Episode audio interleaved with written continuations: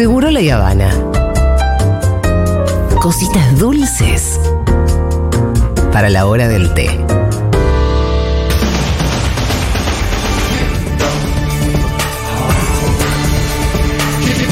Voy a agradecerle a Despiértate Carola que nos mandó un brownie con dulce de leche, crema, merengue y frutos rojos que no se puede ni creer. ¡Dios! Despiértate Carola es un nuevo concepto de pastelería moderna, fresca y de alta calidad. Todos sus productos se realizan a pedido, lo que garantiza una frescura y sabor inigualables. Los pueden seguir en Instagram, arroba despiértate Carola.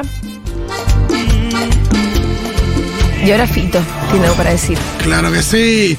Eh, estrenó Movie hace Ah. unos días eh, la tercera temporada de El Reino o The Kingdom, se llama The Kingdom Exodus, Sí. que es una serie que hizo Lars von Trier en televisión en la década del 90 en Uy, qué Dinamarca. denso debe ser eso. Uf, increíble. La densidad misma. Eh, para empezar a charlar un poquito de The Kingdom, eh, The Kingdom Exodus, que así se llama la tercera temporada, tenemos que hablar un poquito de Lars von Trier, es un director danés con un recorrido bastante único. Eh, La palabra es provocador. Eh, provocador en diferentes aspectos, esto es importante. Por un lado, eh, en el sentido de la forma, ¿no? Eh, von Trier entra al si querés, a, a la fama mundial. Sí. eh, a partir, bueno, su película Europa a principios de los 90, pero sobre todo de El Dogma 95, que fue una suerte de declaración de principios que enarbolaron con otro director danés, con Thomas Winterberg. Y eh, la idea era básicamente volver a ciertas raíces que podría haber tenido la Nouvelle Vague también, y sacar al cine de cierto artificio eh, de efectos especiales, de iluminación demasiado estrambótica, tratar de ir por el lado de vamos a contar una historia y lo importante es eso. Hacerlo bien crudamente. Y había una suerte de, de decálogo de reglas que tenía que cumplir una película para pertenecer al Dogma 95, que 95 tiene que ver con el año. Por ejemplo, una era que los rodajes tenían que ser en locaciones reales, no se podía hacer un decorado o un set. El sonido no se podía mezclar separadamente de las imágenes y viceversa, no se podía usar música, salvo que sea música que, mm, que se utilice mientras se filma y sea música eh, diegética, ¿no? Que escuchan los personajes y que está tocada en ese lugar. Eh, la película tenía que ser a color, no podía haber filtros ni efectos especiales. Eh, tenía que tener una no podía tener una acción o desarrollo superficial, no se podían aceptar películas de género. Había diferentes reglas que básicamente lo que sucedía era que si una película cumplía con todas esas reglas, tenía el sellito de dogma. Y en una época era una especie de ticket a festivales de cine. Claro. 90, ¿no? O sea, hacer una película del dogma. Eh, Von Trier y eh, Winterberg hicieron las dos primeras. La primera fue La Celebración de Thomas Winterberg, que es un peliculón. La segunda fue Los Idiotas de Lars von Trier. Y después surgieron eh, una serie de más o menos 30 películas del dogma. Aunque ellos dos un poco se bajaron porque el dogma se puso de moda y ya perdió un poco el espíritu. Mirá lo que está convertido. ¿En qué Claro. está convertido Daniel? Eh, ¿cu- Eh, ¿Cuál es la más eh, pochoclera de las del dogma? La de Nicole Kidman. No, y- no, no, porque esa no es dogma. Italiano Ah. para principiantes, que no es de Montreal. Esa te diría que es la más eh, light. Después, justamente, Montreal siguió experimentando. Películas como Dogville o Manderley son películas donde eh, no había eh, una locación real, sino que ju- justamente lo que veíamos era un set como si fuera una obra de teatro, pero una obra de teatro también medio experimental, donde eh, en vez de haber una- en vez de haber un árbol, había un cartel que decía árbol, ¿no? Por ejemplo. Y también muy eh, polémico Bontrier desde los temas que trata con respecto a la iglesia, a un montón de cuestiones, al sexo, a cuestiones como el apocalipsis, y también con declaraciones, con denuncias. Un tipo que siempre ha dado la nota, lo echaron del Festival de Cannes, después lo volvieron a incorporar ¿Por qué lo echaron? por una cosa que había dicho de que había entendido a Hitler, una declaración donde se entra en una, una situación eh, con declaraciones que parecieron antisemitas. Yo la verdad que no sé. Ante todo, siento que siempre fue más que no un provocador. Eh, lo que sí también siempre sucedió es que sus películas y series nos hicieron pensar mucho y siempre fueron muy interesantes. Eso es lo que no hay dudas con eh, Von Trier. Y bueno, él en los 90 había hecho esta serie que eh, se llamó The Kingdom, El Reino. Eran dos temporadas, año 94, año 98, de cuatro capítulos cada una, con la siguiente premisa, ¿no? Un hospital en Copenhague, un hospital muy tecnológico, prestigioso en, en Copenhague, que estaba construido, esto lo decía una especie de, de introducción a cada capítulo, construido sobre un pantano en donde los pobladores antiguos blanqueaban la ropa, y que lo que dice una voz en off al principio es que hay una algún tipo de mal está renaciendo eh, por debajo del hospital y que los seres humanos vivos todavía no, no lo descubrieron, ¿no?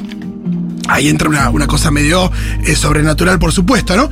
Mientras tanto, en el hospital lo que vemos es un grupo de personas, trabajadores, que son directivos del hospital, trabajadores de limpieza, administrativos y, por supuesto, médicos y enfermeros, que se relacionan un poquito como es una, una suerte de burla a esa serie de hospital tipo R, R Emergencias. Sí. Eh, con elementos de The Office, como con mucha comedia, con cuestiones eh, idiosincráticas, como por ejemplo la pica que hay entre daneses y suecos, con esto de los suecos sintiéndose superiores y los daneses con un eh, sentido de un complejo de inferioridad. También dando cuenta de que eso que parece tan prestigioso el hospital en realidad son todos unos adeptos, aunque bueno, la vara en la salud pública en Dinamarca debe ser bastante alta, me imagino. Eh, y a todo esto aparece en, esas primeras temporadas una paciente que es además espiritista y eh, que va teniendo contacto con algunos diferentes espíritus que hay. Ahí entra una pata toda de, de terror, de suspenso. Eh, así que lo que tenemos es un hospital embrujado manejado por eh, unos incompetentes, una especie de mezcla entre situaciones de comedia y de terror. Y eso nos hace pensar en, por supuesto, Twin Peaks. Ajá. Bontrier ha dicho que se inspiró en Twin Peaks para hacer The Kingdom.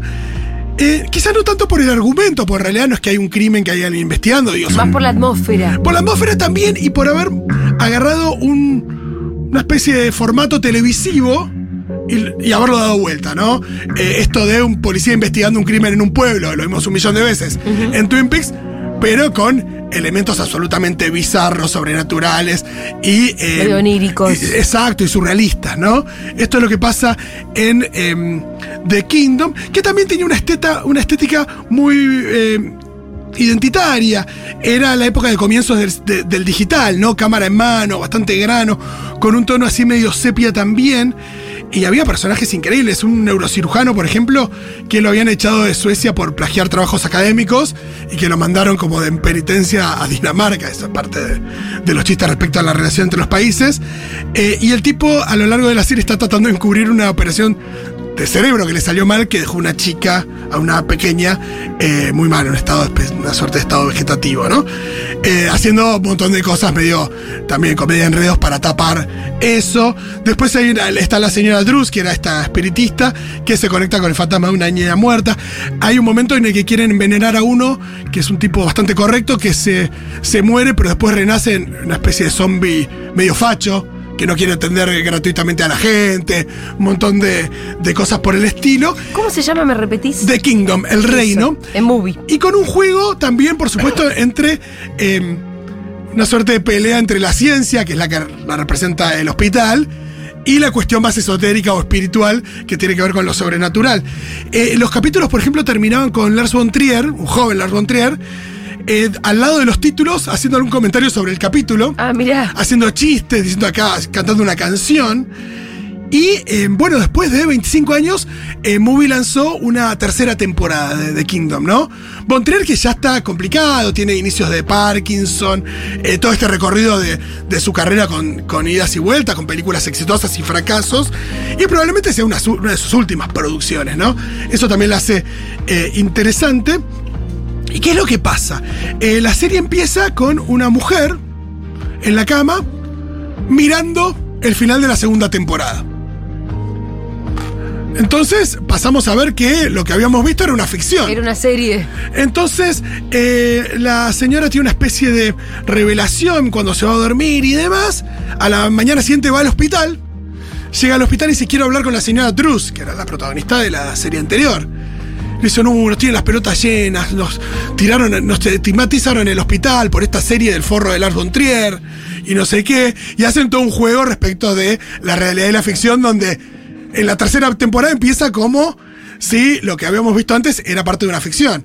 La señora entra al hospital, así como había entrado su- supuestamente la, la señora Drus en las primeras temporadas, y se empieza a encontrar con cuestiones sobrenaturales, y hay personajes también, eh, empiezan a hacer el mismo juego que los personajes tipo The Office en, en la serie original, vuelve a aparecer Bontrier al final de los capítulos, es una especie de homenaje y renovación que también incluye eh, situaciones que tienen que ver con cuestiones más actuales.